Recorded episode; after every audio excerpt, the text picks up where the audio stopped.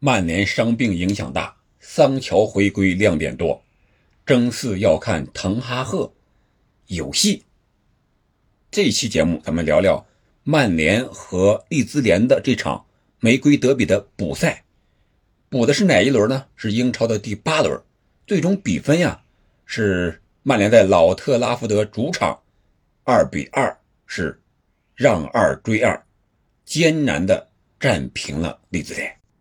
本期节目呢，咱们主要从以下几个方面聊一聊：一个是伤病对曼联的影响到底有多大；第二个就是最近呀，英超出现了很多很多的事情，这个对各支球队，特别是本场比赛的主角曼联，又有多大的影响？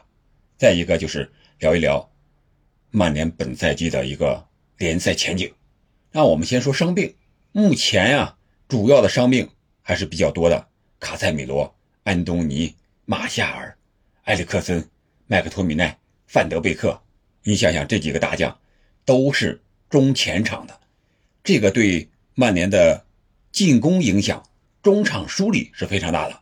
这场比赛我们看了比赛之后啊，感觉曼联的中场是萨比策和弗雷德这两个人也是应该是首次搭档啊。萨比策呢是。从德甲的班霸拜仁租借而来，首次首发出场吧。然后和弗雷德，感觉啊，弗雷德在卡塞米罗在的时候，哎，他踢的还是越来越好，不错了。但是没有了卡塞米罗这个标杆，感觉萨比策他们两个都不是那种纯组织型，或者说出球能力都是比较一般，都喜欢弥补啊，补位啊。哪儿缺个坑，他补一下。那种队员，卡塞米罗本场比赛传球率不高，失误很多，没有什么亮眼的表现，而且被球迷所诟病。萨比策要好一点，他是组织了那次，呃，这个第一个进球啊，是拉什福德那个进球，是他的中场的一个呃组织啊，传给了这个二十八号这个小将啊，佩里斯特里，然后又传给了。达洛特，达洛特又传中给了这个十号拉什福德，那什福德是头球将比分扳为一比二的，是这么一个过程。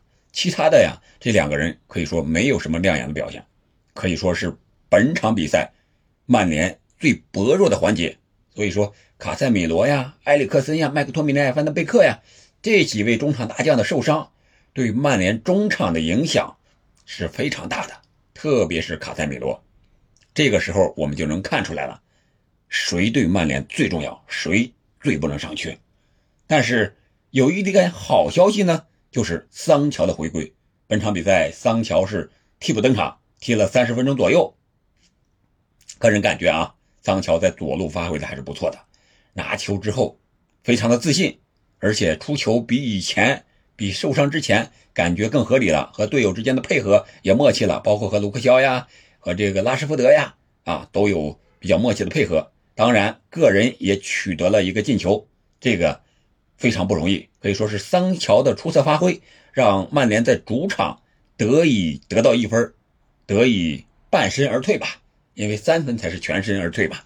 所以说，我觉得这个曼联呀，通过这场比赛和利兹联是二比二打平了，但是是后来居上。这个滕哈格的这个。后期的调整、临场指挥能力还是可见一斑的，有一定的功底啊，也可以看到他有了这个主帅福格森的影子。为什么这么说呢？啊，有的在球迷啊在场边看到滕哈格在这个场上啊骂这个弗雷德，然后又是扔口香糖什么的之类的啊，这个动作呀，这个性格呀，和福格森很像。曼联呢需要这样一个主教练来强势领导曼联的复兴，而据说呀，这个桑乔自己的社交媒体上也把这个背景啊还图像也改了，改成有了这个滕哈格主教练的这么一个背景头像，啊，感觉滕哈格对这些球员的改造还是比较大、比较成功的，包括拉什福德都是非常感谢滕哈格的。这样的话，这些个核心球员、主力球员。能够服气滕哈格，那他在曼联主帅的位置肯定会越来越稳。随着成绩的不断稳定，越来越好，肯定这个曼联复兴的机会几率也会越来越大。当然，这里边也包括卡塔尔财团对曼联收购的兴趣，据说已经愿意出价四十五亿英镑，再加上这个。翻新老特拉福德球场那个费用大概能达到六十亿英镑这么一个价位啊，据说已经准备正式报价了。那这样的话，对曼联的影响，我感觉啊，应该还是比较积极的。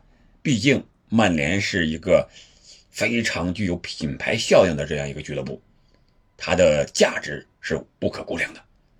另外还有一件事就是曼市双雄的另一支球队曼城。最近可能日子不太好过，就是说英超这个联盟啊，老是想把他查下来，整他一把，给他赶出英超。这个到底结果怎么样呢？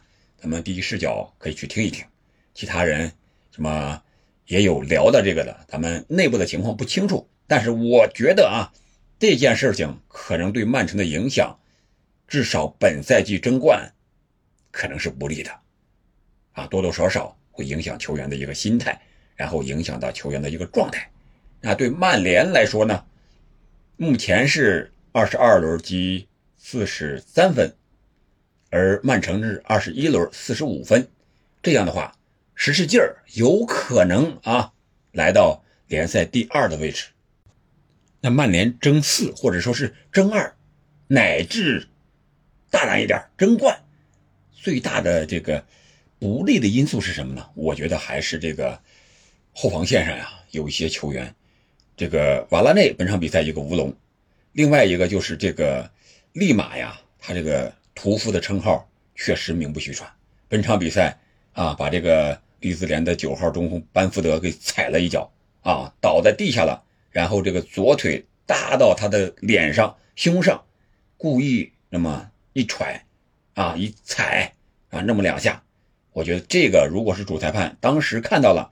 VR 在提醒了，那有可能就是一个红牌的动作，这个动作非常的恶劣，不应该有这样的动作。作为在曼联踢球，在五大联赛踢球的这么一个这么非常好的一个中后卫来讲，我觉得不应该这样。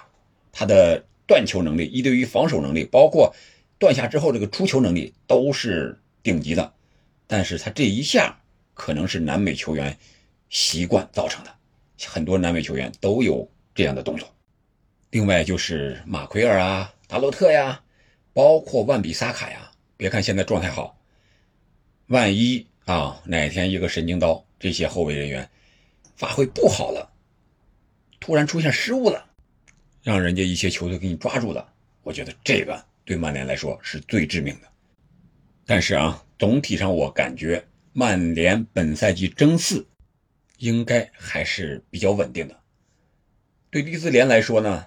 目前他的积分居于保级区，有那么点优势，但是不是很大。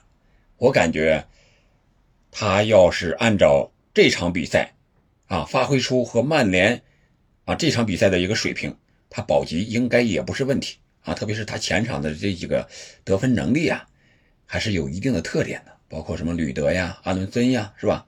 包括班福德。包括后来上场的这个马特奥、约瑟夫这些年轻队员都是很有冲击力的。